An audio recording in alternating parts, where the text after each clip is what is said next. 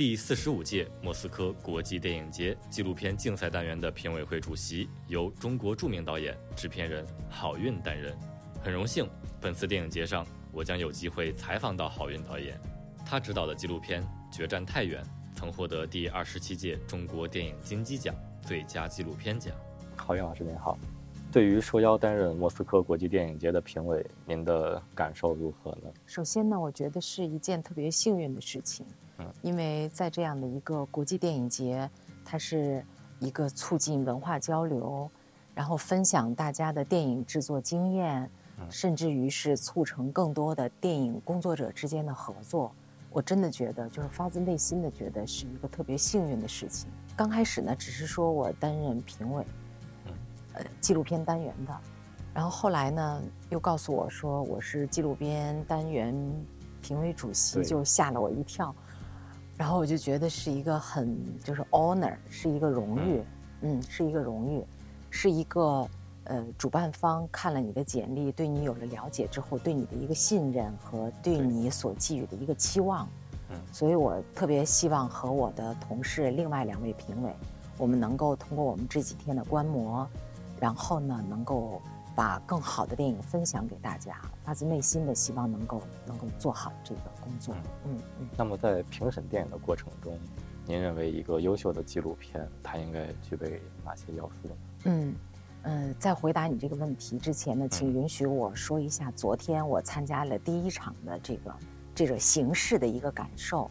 好，就是我们之前呢做做评委，在国内做评委的时候呢，大部分呢是把。评委集中到一个地方，呃，我们是一个封闭的环境，我们在这个封闭的环境里边看片子，然后我们之间讨论，最终呢，呃，这个评出一个更好的片子，the best。但是呢，昨天呃，我参加了第一部电影，我真的是觉得，我我毫不客气的说，是开眼界，嗯，就是开眼界。我觉得他们的这个形式特别特别的棒，就是。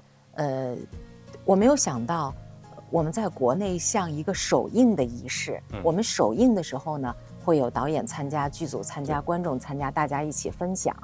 但是我没有想到，他会把评比和这种这种交流的这个环节放在一起，真的让我耳目一新。那么昨天的这个流程呢，是这个有关纪录片协会的老师呢，他先来介绍一下一个一个大概的情况。嗯。然后呢，介绍都有哪些评委，评委那个起身和观众示意，之后呢，又介绍了导演和主创团队。这个时候，观众都在场，观众都在场，也就是说，他让我心里就是触动我，触动我的那一个点在哪里呢？他的这个评比不是一个关起门来的一个为了评比而评比的评比，而是旨在促进交流的一个评比。那么。创作人员、评委还有观众，我们大家在同一个空间、同一个时间，我们一起来看这部影片。那么有朝一日某一个影片怎么样的时候呢？观众会想起来，哦，那个时候我们已经看过了，而不是我们是一个秘密评选的一个过程。嗯，所以这样的一个评选过程，它是真正的将评选和交流融合在一起。嗯，我觉得它对于影片的交流。对于让更多的人能够认识影片，让更多的人能够了解纪录片创作，是一个真正的对电影的推动。我无限的感慨。我回国之后，如果再有这个评比，我会把这个经验分享给他们。我希望能够做出一个 update，就是一个推进，一个一个 promotion。我们吸取好的经验。对对对。对，所以在开放的环境下评审，我我认为它是更接近电影本来的意义的。就是我觉得评审它不是目的，我们评审的目的是要让大家创作出更好的影片，然后和大家交流，交流才是它的一个一个目标。那么所以呢，我觉得这种形式是一个特别好的促进交流的形式，非常非常好。昨天我看片子的时候，因为本身呢我不懂俄语，嗯，呃，我是靠着下边的英文字幕来看片子，同时呢靠着我是一个电影人。我对电影视听语言的感觉来看的，嗯，那么今天呢是伊朗的片子，那那个语言就更听不懂了啊。那所以呢，这个强烈的告诉了我，一个参加国际交流的影片，一定要特别重视你的视听语言。嗯，也就是说，呃，一本好的小说，它是靠文字取胜。对，嗯，但是一个好的电影，我不认为是要靠文字取胜，也不认为你最终是要靠你的台词来取胜，或者是说靠你的台词来获得更好的传播。当然了。如果我们能够既看懂画面，又听得懂声音，还看得懂字幕，那是一个一个立体的、全方位的传播，这种完成度会很高。但是在国际传播中，这种机会很少，不可能每一个观众、每一个评委都懂得各个国家的语言，不可能。那么，你如果想要更好的传播，OK，那你的视听语言一定要到位。也就是说，你的画面。你的音效、你的音乐和你的少量的台词，他们到位了之后，纵然他可能不懂这个语言，他也可以可以那个能够看得懂影片。嗯，也就是说，你刚才问到了什么样的影片是好的，什么样的影片是好的？我觉得在我们谈好的之前，要有一个先能基本看懂，对，基本看懂的一个概念。才可能知道好与与与与与稍稍好啊，一个一个 good 和 better 的这样的一个概念。那么，所以我觉得就是，嗯，在国际传播当中，大家交流的影片，嗯，我提醒大家一定要注重你的视听语言。嗯，本来电影它就是有画面语言、视听语言的，那么在国际传播呢，它就提到了更重要的位置。对，所以说看懂，让大家看懂是第一位的。那么这个看懂的概念，嗯，就是我刚才说的，不一定是要通过你的大量的台词，嗯，才能够看得懂。你一定要去调动其他的表达元素。在面对不同文化背景下的国际观众，嗯，纪录片是否还能传达出他一开始想表达出那种强烈的人文关怀？对我，我觉得这个是一定的，一定的，因为电影最早诞生的时候。它就是记录电影的形态诞生的，不管是火车进站啦，还是其他的。那么你想一想，这样的一个形态刚刚诞生的时候，嗯，那不管是哪个国家，它迅速风靡世界，是吧？就是说，所以说，我觉得，因为就是人同此心，中国有这样的一句话，人同此心。那么我们每个人都有要吃、要喝、要睡觉、要要。嗯，要有爱，要有不满，要有和父母的冲突，和朋友的友情。也就是说，作为人类，他的情感，他的情感基础是共通的，所以我们彼此之间特别好理解。嗯，那如果我没有养过某一个小动物，它的这个形态语言我一定读不懂。但是我们之间呢，我们有一个最基本的人类情感的一个基础。嗯，那么这样的一个基础。就是我们彼此，这个这个交流的一个一个特别好的一个一个一个桥梁，一个纽带。再加上纪录片呢，因为它拍摄的都是真实的东西，嗯，那么真实的东西就特别容易有接近性，嗯。嗯，特别容易有接近性。我们特别能够马上理解它的一个一个生活的氛围，它不是一个完全虚构的嘛，它不是一个完全虚构的，所以我觉得。就是说，人类的共同的情感，人类的共同的体验，这个呢是纪录片国际交流的一个特别好的一个基础。它甚至比故事片在某种程度上还有传播的优势。那我还想继续分享，你刚才说到了什么样的纪录片是好的纪录片？那 OK 了，我觉得纪录片首先要完成的一个最基本的形态，就是对人或物的一个一个良好的记录。这是你的基本工作，嗯，你的你的及格线啊，你的六十分的及格线，你是你是要完成这样的一个基本的记录的，嗯。那么高手和和初学者之间的一个区别在哪里？就是常常高手他在记录的过程当中，他他反而是带着一个空白的心态，空白的心态来记录你的，所以呢，就特别能够捕捉你的。捕捉你的很多的那个言行啊、状态啊，全知视角、全知视角和现知视角、现知视角。那么一个一个初学者呢，他常常会觉得我我没有拍过纪录片，呃，我不太会拍，呃，我需要在拍摄之前，我对这个人的所有所有要对他有一个所有的了解，甚至呢，我要对他有一个预先的采访，这样我就做到了对他的全面的了解，全面的知道，这个叫全知视角。但是事实上呢，作为纪录片来讲，应该是一个限知视角，就是限制的限，就是你不要知道那么多。你不要知道那么多，你只要知道一个大概，你只要对他有一个大概的一个了解，你就可以进入了。嗯，比如说我在拍摄的时候，我从来不预先采访，嗯，被采访者，嗯，通常我和他是不见面的，嗯，我会让其他的助理啊来来跟他有一个简单的沟通。我对他有一个很基本的了解，我就可以判断他可不可以成为我的拍摄对象了。嗯，然后我在这之前，我一定不会先去跟他了解，先见了面不会的，因为一定要让他的第一反应和第一表达保鲜给摄影机，嗯，保鲜给观众，对，而不是他会说，哎，我前两天跟你说过了呀，嗯，这个就就我那天跟你说的呀，呃，就是他见了你，你要知道。他已经没有那个新鲜感了，对，他的那个倾诉欲就会就会降低了很多，所以我觉得，嗯，我也想提醒我们很多的纪录片的拍摄者，嗯，你不要觉得你对他有了全部的了解，你就可以拍好他，恰恰因为你觉得你对他全部的了解了，你不再对他充满好奇了，他也不再对你充满好奇了，那么你们之间的这种拍摄很容易流于平淡，嗯，很容易流于平淡。第二个呢，我想特别提醒的就是，嗯，我们在拍摄纪录片的时候，不管我们是在拍摄普通的记录性的纪录片，还是有历史资料类的文献性的纪录片，那么之前我们拿到的基本上都是大纲，嗯，都是大纲。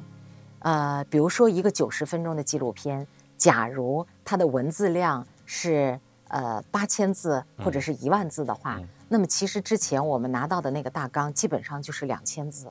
哦。基本上就是一个两千字，那么历史类的呢会更多一点，因为它有专家帮助你做参考，它会更多一点。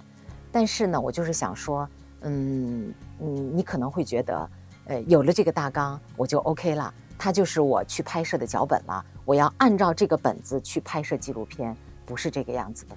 故事片是这样的，嗯，但是纪录片不是这个样子的。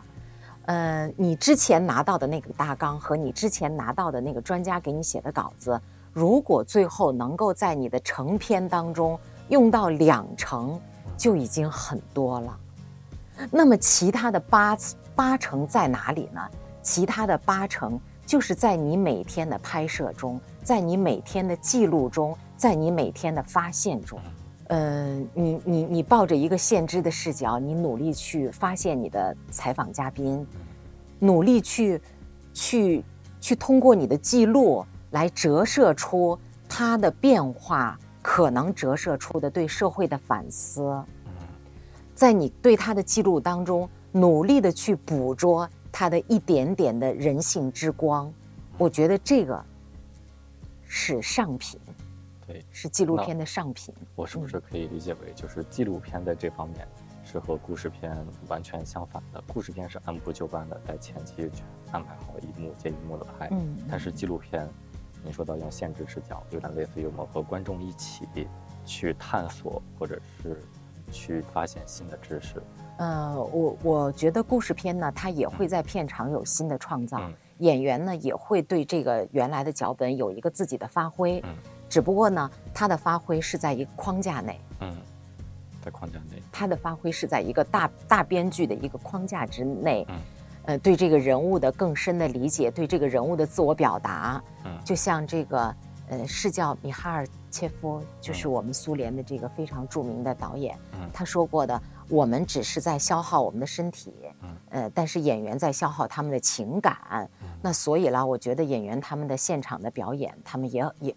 对这个一个好的故事片也非常重要。嗯，但是呢，我想说的是，纪录片是没有这个脚本的。嗯，纪录片是没有一个框架限制的。嗯，你不知道他要说什么，你不知道他要做什么，你不知道第二天他和他的家人之间会发生什么冲突，这些都是不知道的。所以真正的那个编剧是你的拍摄对象，不是你。那么所谓所谓我们在片子里边会说到我们这些人可能是编剧，那是因为我们把他的一个一个一个过程进行了一个编写而已，而不是我们写了一个脚本，让他们照着这个脚本来演。那这样是不是？纪录片在完成前期拍摄的工作后，我们对我们新获得这些资料信息的整理，或者是对它的编排，是一个更大的工作量。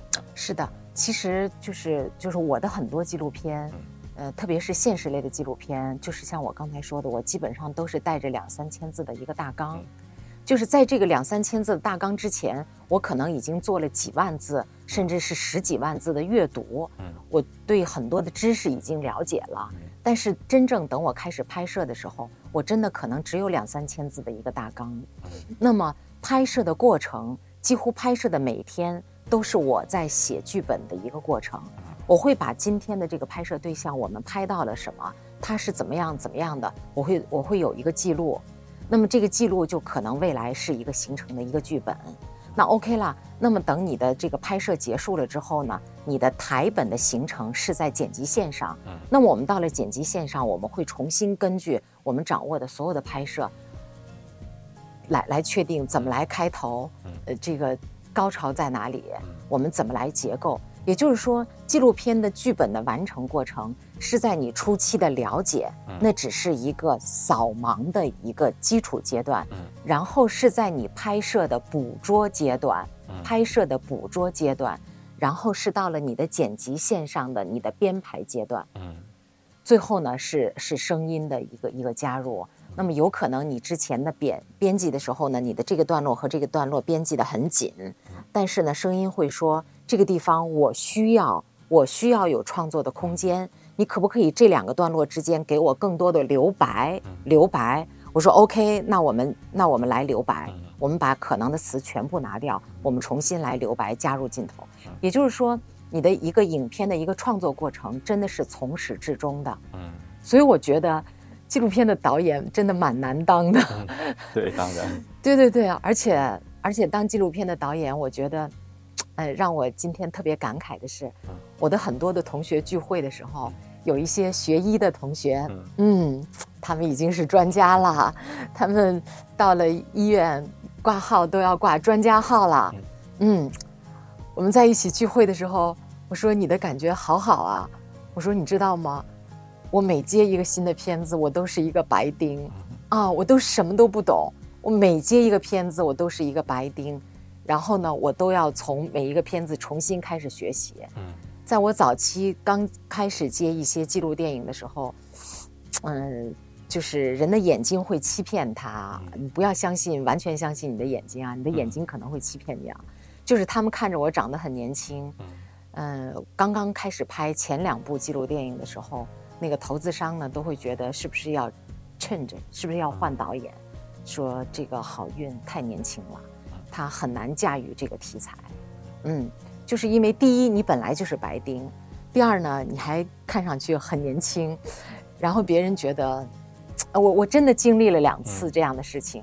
后来那两个片子我扛过来之后，他们就觉得，嗯，别看他年轻，他很有实力，是这个样子的。所以我觉得，就是这种白丁的感受。嗯，嗯，不，不是，不是很，不是很舒服的，嗯，不是很舒服的，就是你每当是一个白丁的时候，你都是一个惴惴不安的心态，都会觉得，哎，我对这个事情有没有真的充分的了解？我对这个事情的把握到不到位？嗯，我我我能不能把它拍好？就是几乎你在新拍每一个片子的时候，你都会有这种如履薄冰的感觉。就不像我的那个、那个、那个专家、医学专家同学，他一看这个病，我我已经有很多的经验了，我我 OK，我 OK，我没有问题的。嗯，所以我觉得当纪录片导演还是蛮挑战的。你们都想好了，凡是要走这条路的人，你们都想好了。你们在你们年轻的时候会被质疑，等然后随着你年龄大了，你有经验的时候，你依然会被质疑。这个时候质疑的不是别人了，是你自己。是觉得，嗯，我是一个白丁，我能不能把这个事情做好？做纪录片好像就要保持终身学习的觉悟。嗯嗯，对，嗯。那我知道您也是一位优秀的记者与主持人，嗯，那这段工作经历对您的纪录片生涯或者电影生涯是否产生了影响？嗯，我觉得就是所有的积淀都让你成为今天的你，嗯，是这样的。其实我当时在上高中的时候呢，呃，我们学校的老师呢和同学呢就说说我说你看上去很有这个记者的潜质啊。你可以去考北京广播学院啊！我说我要当一个记者，我追在别人后边采访。然后他说我不想回答你。我说我说我不要这样啊！我我我我不要去考啊！然后我就没有去考那个北京广播学院。但是我的高考考的也不是很好。我本来想想想学外交啊，但是没有没有实现。后来呢，我就学了历史，所以我是历史学学士。我学了历史之后。等我大学毕业的时候呢，就正好碰到了，呃，这个广播的改革。你们可能不太了解，就是在九十年代初的时候，呃，之前的广播都是录播、录音，都是录播。那么九十年代初呢，中国刚刚开始推行，就是有这种创新直播，全都是直播。那么，呃，我去的那家电台呢，是中国的第二家直播电台，他就在向所有的大学生。呃，招聘说你们不要是学播音的，我们不要你们学播音，只要你普通话比较好，你就可以过来当主持人。因为我们的这种直播电台呢，希望你会说，而不是会播。嗯，那所以我们就参加了层层考试，就就考进了一家电台，嗯，一家省级电台。嗯，呃，这家电台对我们的要求是，你想，我只有我，我只是一个二十二岁的大学生，他对我们的要求就是，你每天上节目。你不可以拿稿子，你只有一张纸，这张纸上写了一二三四，今天你可能在这个节目里会谈到哪些内容？你你把这个内容报给我们的领导，领导签了字，你就去去上节目了。然后进了那个直播台里边，那是一个这么大的一个调控台，嗯，你要管你自己的话筒，你要推这个推拉是音乐，然后这个是广告，然后这儿还要报时，这儿还有热线电话要接进来。还有对面的嘉宾要跟你交流，然后你大学一毕业你就接受了一个这么复杂的工作，你你你就要你就要是，你就要如此的应变。啊！我觉得简直是就是它让你迅速的成长，嗯，它让你迅速的成长，嗯，它也锻炼了你的捕捉能力，捕捉能力。那么 OK 啦，那么这个在广播电台当主持人的这个经历呢？直接就折射到了我的第一部纪录电影当中。嗯，我的记第一部纪录电影呢，是一个三十五毫米的胶片，非常奢侈，非常奢侈。呃，那是在二零零八年的时候，呃，一本一本那个柯达的电影的那个胶片呢，是四分钟，四分钟呢，当时在中国是卖两千元，四分钟的片子要卖两千元。然后这两千元的片子还要送到洗印厂去冲洗啊，等等等等等等，还有很多的，所以它就很昂贵嘛。嗯。那么当时我们拍摄的时候，呃，因为是我的第一个电影的导演，尽管我之前呢做过了很多的电视的纪录片，嗯，呃，也都在国家电视台播出了，但是我是一个电影的新人，嗯，我当时组阁的时候呢，组的团队就是导演要组团队嘛。你导演组建团队的时候呢，都是有经验的摄影师，有经验的剪辑，他们已经都是在国内拿了大奖的，所以他们觉得我就很年轻，有很多的事情可以不需要听我的啊，可以这样做。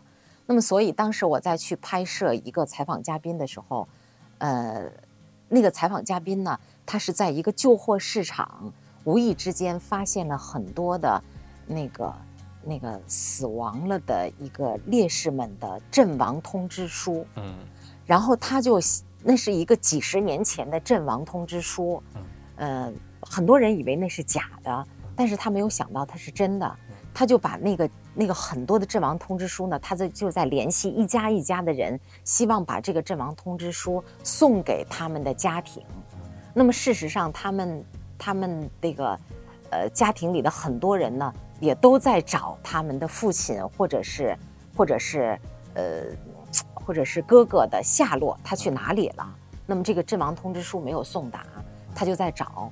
那么当时我在拍摄对这个这个嘉宾的拍摄情节的时候呢，当电话就响了，电话就响了，嗯，我就问我说王老师是哪里的电话？他说是一个给他提供线索的电话。那么这个时候我就跟那个摄影师和灯光师说，我说赶紧我们来拍一下。他们说不要拍了，呃，不要拍了，呃，两个原因，一个呢就是太新闻了，太新闻了，有一个电话来你就要拍吗？这是第一点。第二点呢，因为拍电影三十五毫米胶片呢是要用的阿莱摄影机，它很难来回挪动，还有灯光，它很难来回一下子叫换场，很难马上换场，所以说不要了。